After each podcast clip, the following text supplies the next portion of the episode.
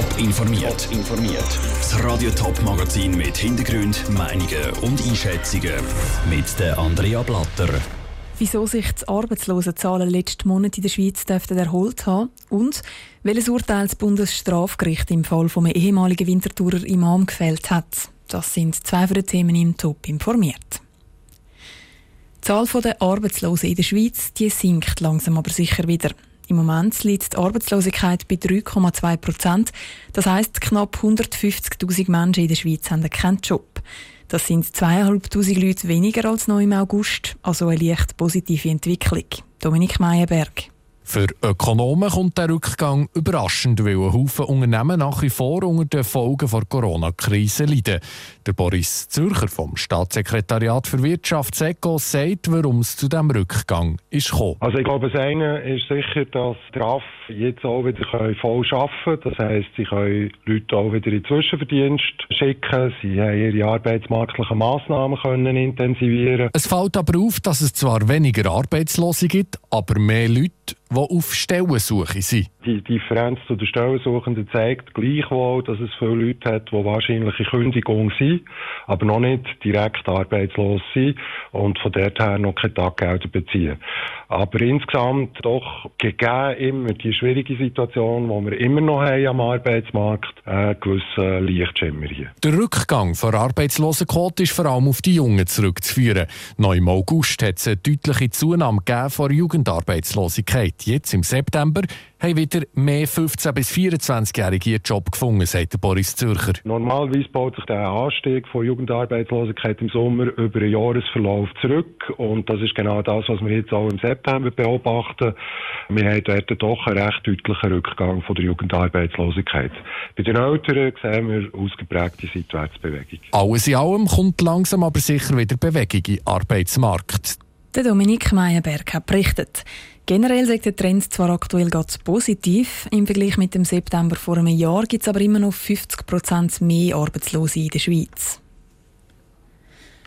Vor dem Bundesstrafgericht Bellinzona hat sich vor einem Monat ein 52-jähriger Iraker und das ehemalige Imam von der Winterthurer An-Nur-Moschee verantworten.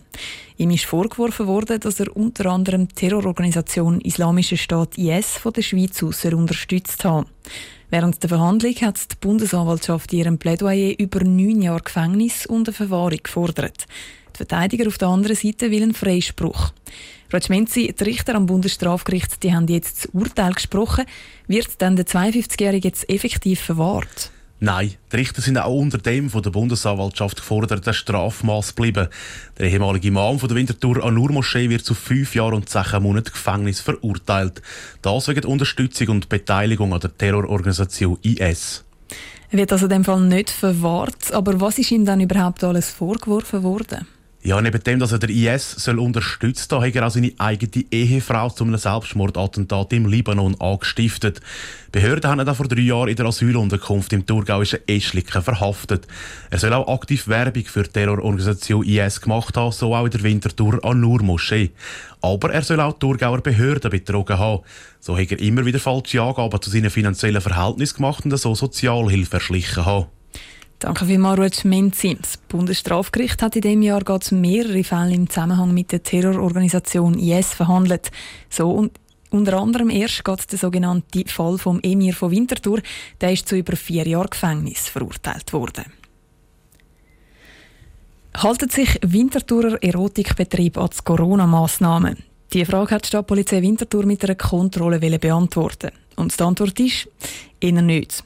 Insgesamt sieben Betriebe sind kontrolliert worden und ganze fünf davon haben sich nicht an die Massnahmen gehalten. Und zwar gerade an die meisten davon nicht, sagt Adrian Feubli von der Stadtpolizei Winterthur.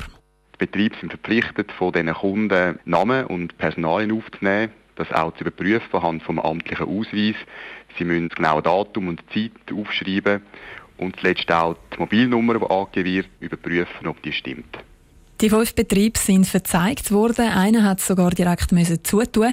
Das, weil es offenbar nicht einfach so schnell möglich gewesen wäre, um die Massnahmen gleich noch umzusetzen. Mehr Informationen zu den kontrollierten Winterthurer Betrieb gibt es auf tobonline.ch. Fast die Hälfte der Schweizer Hausärzte hat schon mal jemanden beim Sterbefasten begleitet. Die krasse Zahl hat eine neue Studie von der Zürcher Hochschule für angewandte Wissenschaften ZHW als Licht gebracht. Aber was bedeutet Sterbefasten genau? Und wie ist das für einen Doktor, um einen Patienten bei dem Prozess zu begleiten? Lucian Ifeler ist diesen Fragen angegangen. Unter Sterbefasten ist im medizinischen Sinn gemeint, dass Patienten freiwillig auf Essen und Trinken verzichten, um so ihrem Leben ein Ende zu setzen. Sehr oft sind die Patienten schwer krank, haben zum Beispiel Krebs im Endstadium oder eine andere unheilbare Krankheit. Vor allem das Nicht-Trinken kann beim Sterbefasten zu belastenden Situationen führen, gerade wenn die Patienten wegen dem Durst verwirrt sind, erklärte Daniel Bücher, der am Kantonsspital St. Gallen so Patienten begleitet. Weil, wenn man am Patienten mal versprochen hat, dass man ihn drin begleitet und kein trinken gibt in so einer Situation, er aber explizit auch verlangt, dann ist natürlich Frage, welchem von diesen Situationen gibt man Recht. Der Daniel Bücher stellt klar, dass er in so Fällen Patienten nicht vom Trinken abhalten. Das wäre aus seiner Sicht ethisch nicht vertretbar. Das Sterbenfasten an sich sieht er aber nicht als ethisches Problem.